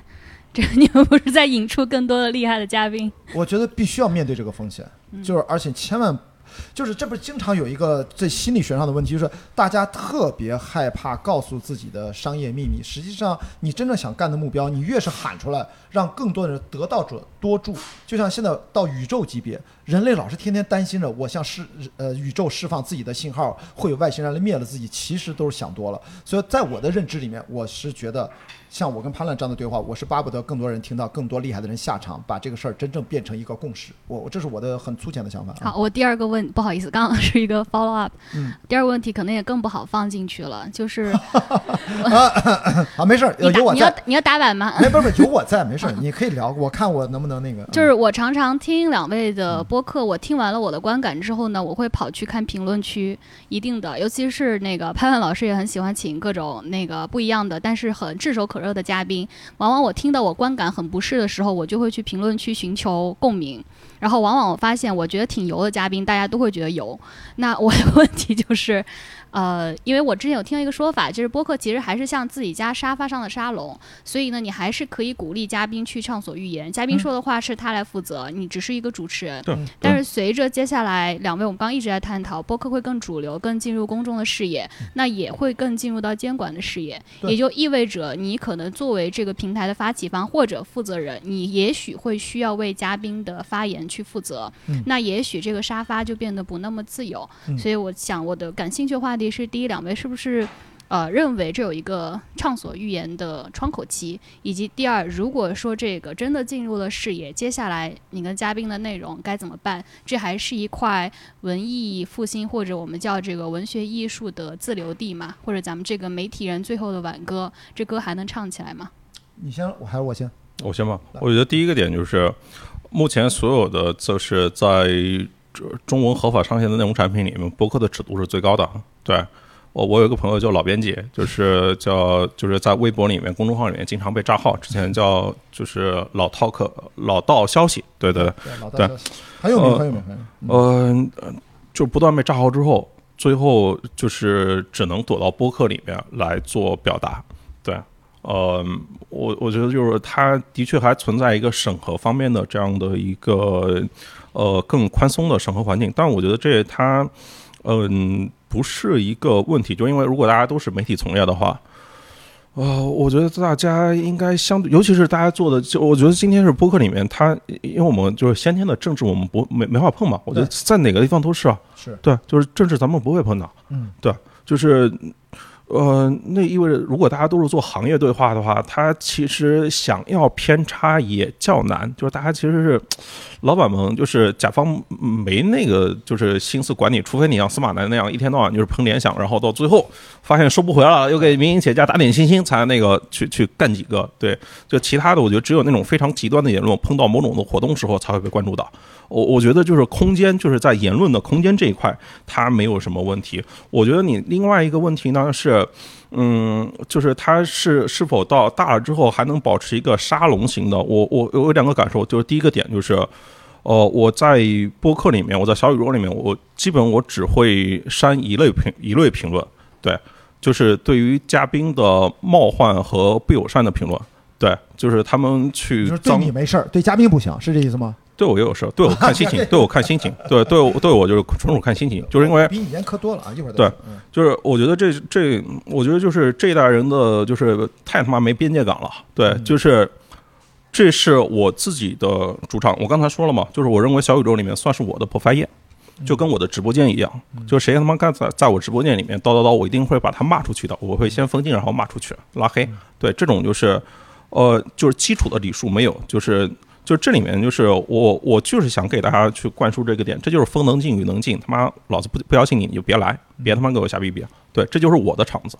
这是我我举办的一个活动，我是主办方，这是客人，对你在骂我的客人，对，有毛病你。如如果你像你你不阻止这种行为的话，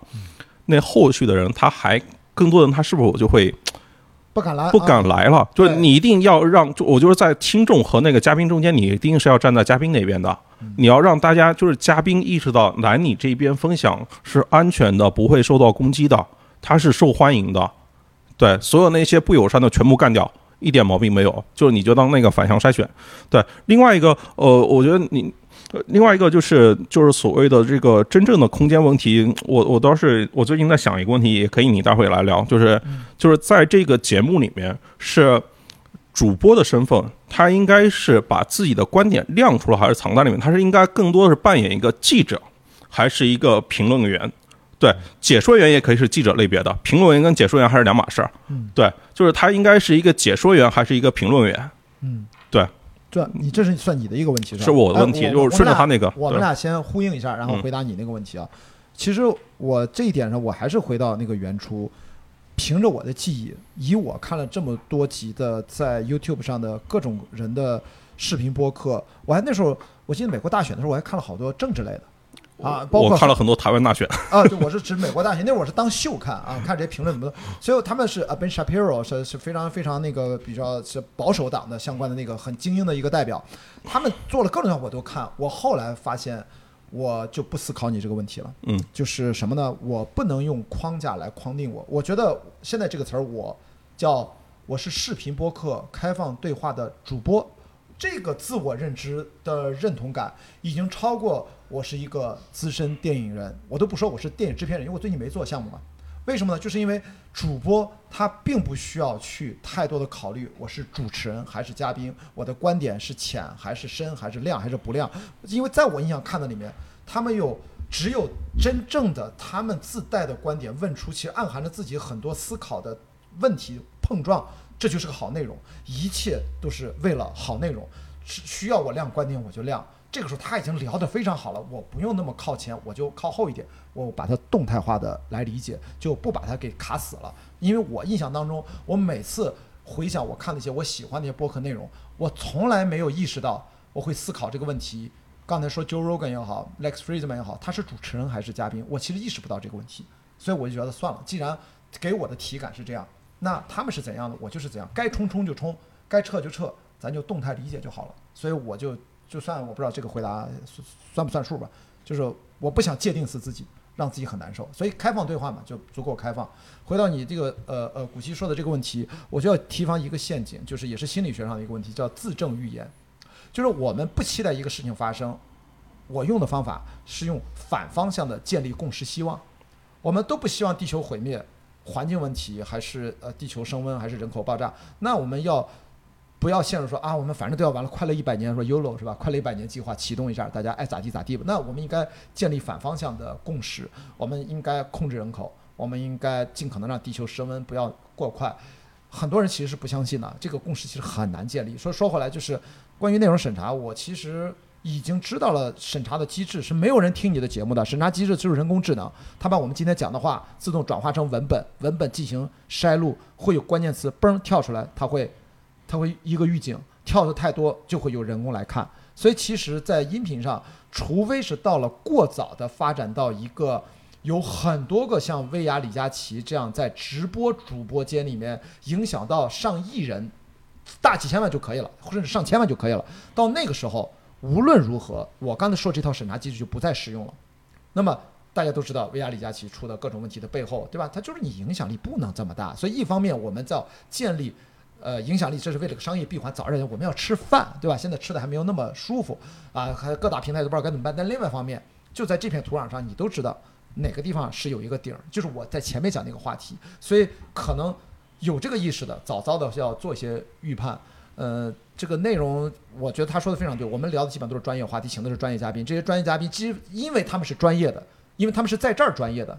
那么或者他在国外专业，他回来他在这儿生活的。他自己其实我们已经有这个默契，所以显然的确跟国外是完全两种语境吧，我只能这么讲。嗯，你还有什么补充吗？啊，那下一位，你还有什么别的问题的补充吗？也行。哎呦，你对你这，没有感感谢感谢感谢古希提的各种的比较犀利的问题。然后在这边朋友有吗？这边一直没讲话，你们把话筒给谁？有吗？这男生，现在别都是女生在发言，要不男，咱们作为男生代表来把话筒递给他。对，感觉是女生真的是在语言表达上各方面是吧，比我们的这个男性观众还是要积极。哎，稍等，好，来，请讲啊。我今天其实参加这个活动是挺偶然的。就是之前在那个活动型上看到有这个就是对话的这这方面的就是播客，你从活动型上来的，对对哇，每次都有从活动型上来的人，这个很神奇，真的。我们没有怎么推活动型的链接，活动型自己推的。对对对，就是我对这种形式还挺感兴趣的。然后那个就是你们讨论的这些播客这些内容，我之前也有关注过。然后我我给我的一个就是感觉，我不知道我说的对不对啊？就是现在。在国内的那个用户，可能他那个看播客的那个习惯，不如那个欧美那方面比较成熟，用户度比较大，好像还没有养成这个都看这个播客的这个习惯。是，对，就是这个。我想问一下这个问题，就是说，怎么能让这个用户度把这个，就是说看这个播客这个习惯给他培养好了，怎么能吸引更多的？用户呢？嚯，您这是大厂现在所有产品经理在挠破头想的问题是吧？潘老可以这么说吧？嗯，对，这是一个嗯，就是一方面在改容器和运营的规则，另外一块也还需要更多优秀的供给冒出来。对，我觉得就是这是双方都需要努力的事情，是那些大的 APP 和就是更多的创作者们，对，我们应该可以看到，其实已经有越来越多的呃专业的人士和越来越多以那个公司品牌作为单元的人，你像耐克，嗯，对吧？嗯对你他们叫做像耐听啊，对对，然后你你像那个严重花束是哪家？叫叫什么严重宽恕。严重花束不是陈武玉啊主持的吗？那个对，那个是一个奢侈品牌吧，好像是。对的化妆品啊奢侈品的请的对嘉宾都很厉害，叫严对那个节目值得大家关注一下。对嗯你你就看一下嘛，让陈鲁豫来做主持，然后论区写的全都是说这种节目也是不花钱就我就可以听的吗？真的，对叫严中花束树。大家我印象里是这样的，就是呃，你可以看一下，我觉得就是逐渐的，就是供给，当就是供给真的丰富到那个程度的时候，大家由不得你不来听。对，就举个例子来说，呃，我以我来说啊，就是我曾经在一次直播里面，我连麦了张小龙。就是我跟他聊了，就是一个多小时，聊他的产品理念，聊他的一些思考，就是所有对他感兴趣的人，你必须要来听，因为他没有其他地方就是如此大段的接受采访、公开分享。对，我觉得就是是，嗯、而且就是在今天，呃很多的供给它只存在于这个音频这个形式里面。当然，音频这形式它不是最大众的，但是在最就是在我们这个行业里面，我举个例子来说，只要你的那个是足够有信息量的，它一定会有，就是它自己会长腿的。就在今天已经，它自己可以去自动的去触达到那些人，比如说我做过一期那个呃抖音本地生活和那个呃美团点评的对比，我找了商家和那个达人以及一个券商的首席来聊，对，然后我发现美团那批人他全在听，是的，对。你这个就有点像在各个领域里面要找到那个稀缺的稀缺资源、稀缺信息，对吧？你要么设置一个议题，你要么找到真正牛逼的嘉宾。然后这一些的话，他当然你前前前期你要有一定的初始量啊，对我觉得他自己会长腿的。就我就记得我在特别早的时候，我在两年前，我在我刚刚开始把我的直播变成播客的时候，我做过一期呃快评，就是快速响应，聊字节跳动的一个架构调整，他们抛弃了中台，变成了六个事业部。嗯，对，呃，我当时就拉了几个朋友，就是直接就是快速的聊了一晚，然后在就是第二天我就把它传到那个小宇宙里面。当我后来去跟字节那一些就是朋友聊的时候，就他们都会告诉我，都听了，有听完那一期，对。对，就因为这这就这一些内容，它只有这边有，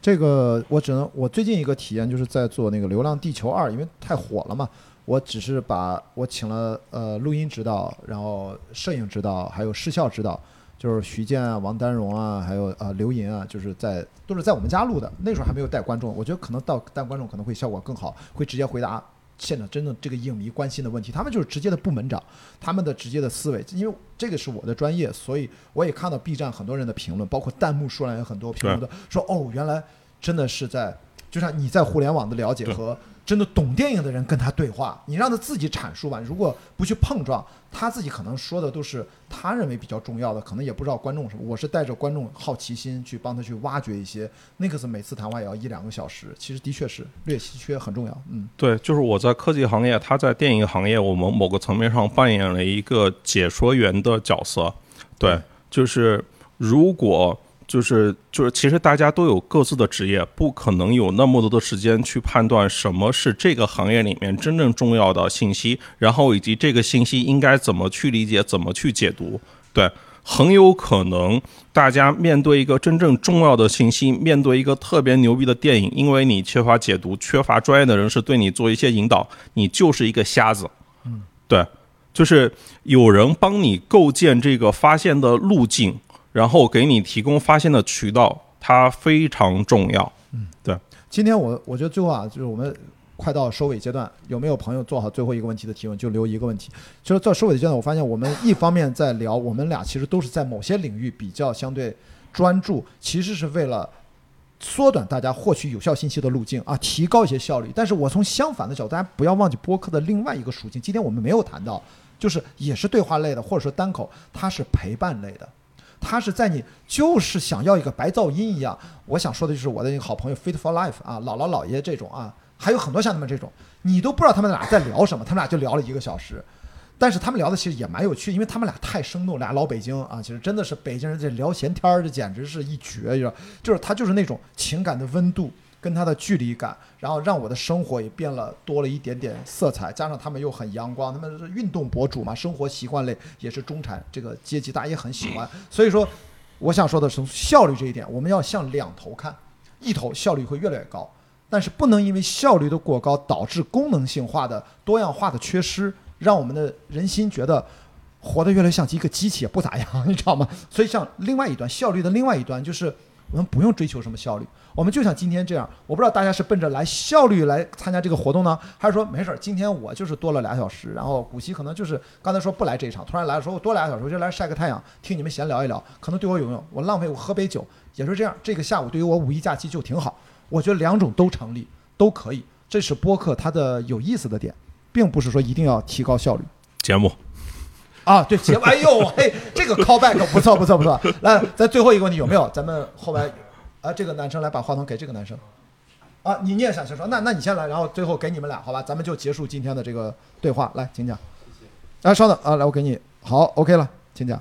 啊，其实我想问，咱们在场的观众有听着潘老师的乱翻书睡觉的？有啊，这不是 ASMR 啊，你可不要那个，是 没有那个效果啊。开个玩笑啊，其实我是想就就是聊得轻松一点吧，因为潘老师的这个播客一直在我看来都是非常垂直的这个商业化、互联网这些关键词。对，其实最开始我下载小宇宙，呃，就是奔着一种呃怎么说一个呃轻松幽默的播客来的，啊，其实叫娱乐电台。我不知道大家有没有听说过，就是一个年轻人的情趣类的生活情趣的一个对话节目。然后后来，啊，说到情趣，你们 笑了是吧？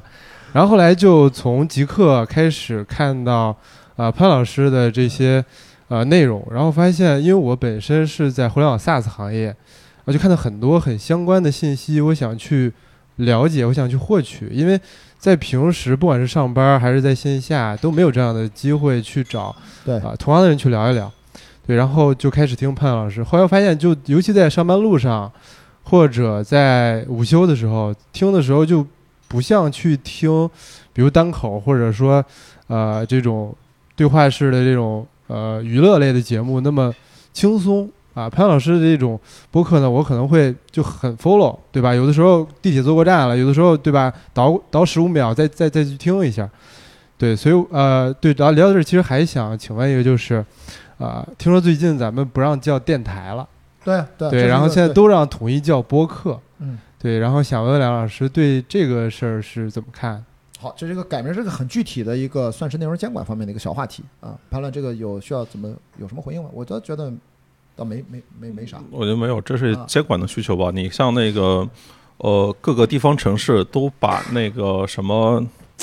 我忘掉了，都不准叫新闻，不准叫财经。我觉得这是那个监管，就是防止大家混淆，就不让民间冒充官方。是的，对，就因为这些词，它在有既定的，你像之前微信公众号里面，就是就大部分的自媒体在商业类的，全部都是叫某某财经嘛。对对，但是你当你叫某某财经后，大家约定俗成，你好像是一个官方媒体。对，或者说就各地的头条，对吧？南京头条，对，大大家就是普通人听到这个名字的时候，会觉得它是一个官媒的身份。对，就是这是因为我们特殊的监管环境，但我不觉得它是有什么错的。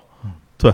所以对于我们普通人，除了像刚才提到的，像王局那种，他是职业媒体人训练出身啊，像我们这种半职业媒体人，其实在做这些内容的时候，我经常会提醒自己，我是一个网友的心态去做这个事情，就是我不会给自己有太多的那种面儿上的看上去的使命感。大词儿把自己规定住，因为我举一个很小的例子，我的线下活动叫播客观影会，可能我不知道有朋友我们在北京还没有搞过。其实英文名叫 Podcast Movie Show，一开始他们建议叫 Talk Show，我说不要叫 Talk Show，一旦叫 Talk Show 就意味着脱口秀，脱口秀在中国当下是有明确的官方的指向，脱口秀是怎样的？你要知道，现在大家看那些脱口秀现场那些台本都是要审查的，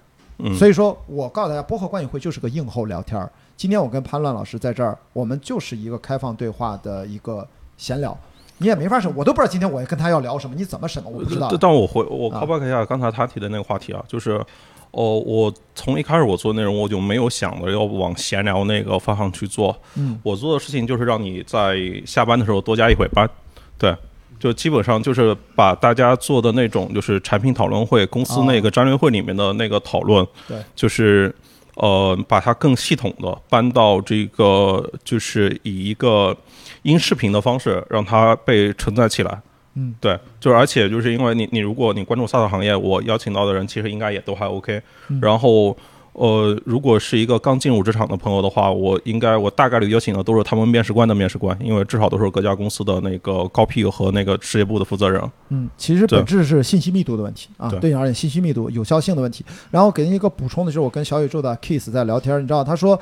为什么是北京、上海播客或者深圳还播客发展的很快？它有一个重要的指标，其实从后台数据来发现，一个重要的关联因素是什么？是地铁的发展程度。对，地铁越发达的城市，它播客的用户增长的越快，就是它很容易的建构的一种播客的消费场景。这也是我说的，就是因为播客的主要场景，它是在通勤和健身，最大的两个场景是通勤和健身。大家想一想，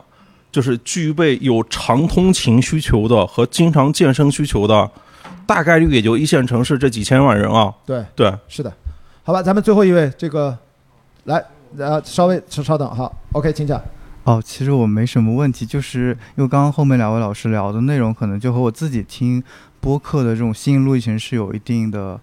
呃，就是比较相似吧。哦、就比如说我一开始听播客的时候，我会就听那种创业内幕、可以早知道，然后备忘录这种就是信息密度非常高的。对哦，我会非常讲究效率。就跟我看直接看新闻一样哦，比如今天出什么数据了，出什么新闻了，那我脑子里就有个印象了。但是后面随着我就是开始使用小小宇宙的时候，我会关注到一些其他的节目，然后我会有听，然后一开始就听渐渐听的时候，我发现就听了几个小时，你让我做点笔记，我做不出来。我说啥情况？我是不是把这几个小时浪费掉了？然后后面就有一段时间会去强迫自己，比如呃听个半小时就停一下，然后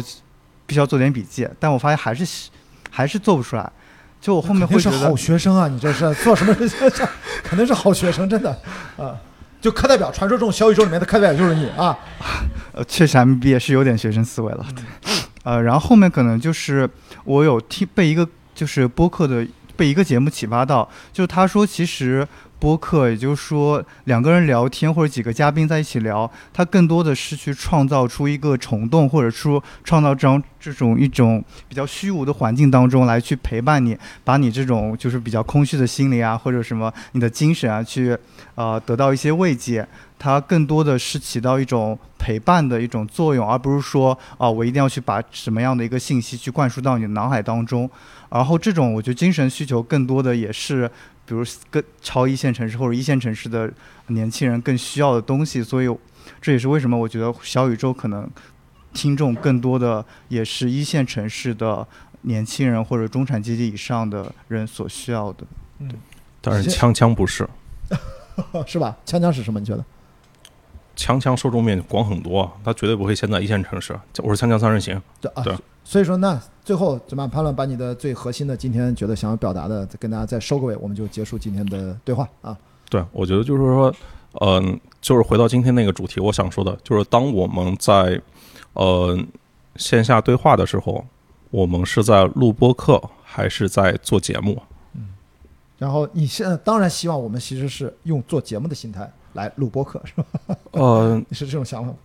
对，我是希望就是大家如果真的是，如果你想着就是做一个节目，我觉得今天，嗯、就是因为环境被抹得平了之后，它给大家提供一个非常就是便捷。如果是就是我最近在看那个电视史嘛，就是在看电视的发展史，你会发现，就比如凤凰卫视。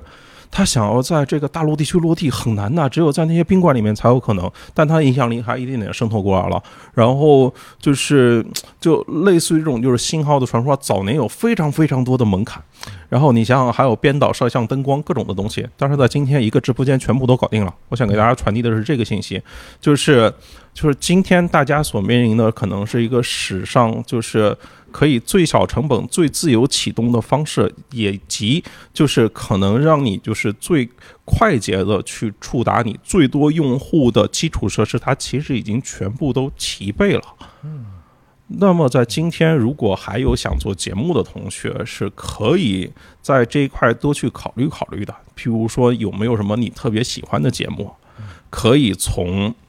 呃电视或者视频网站，它搬到今天以你为主一个更小的团队，它可能在直播间，它可能是在一个手机或者在一个 DV 里面，它不一定非要在那个肩扛的那个摄像头里面，必须是在演播室里面。对，你说这个议题特别像前面这位三年级的同学，对吧？你的专业感觉特像说给他听的，就可以马上实践起来。在这里面也暗含了某种这个专业门槛。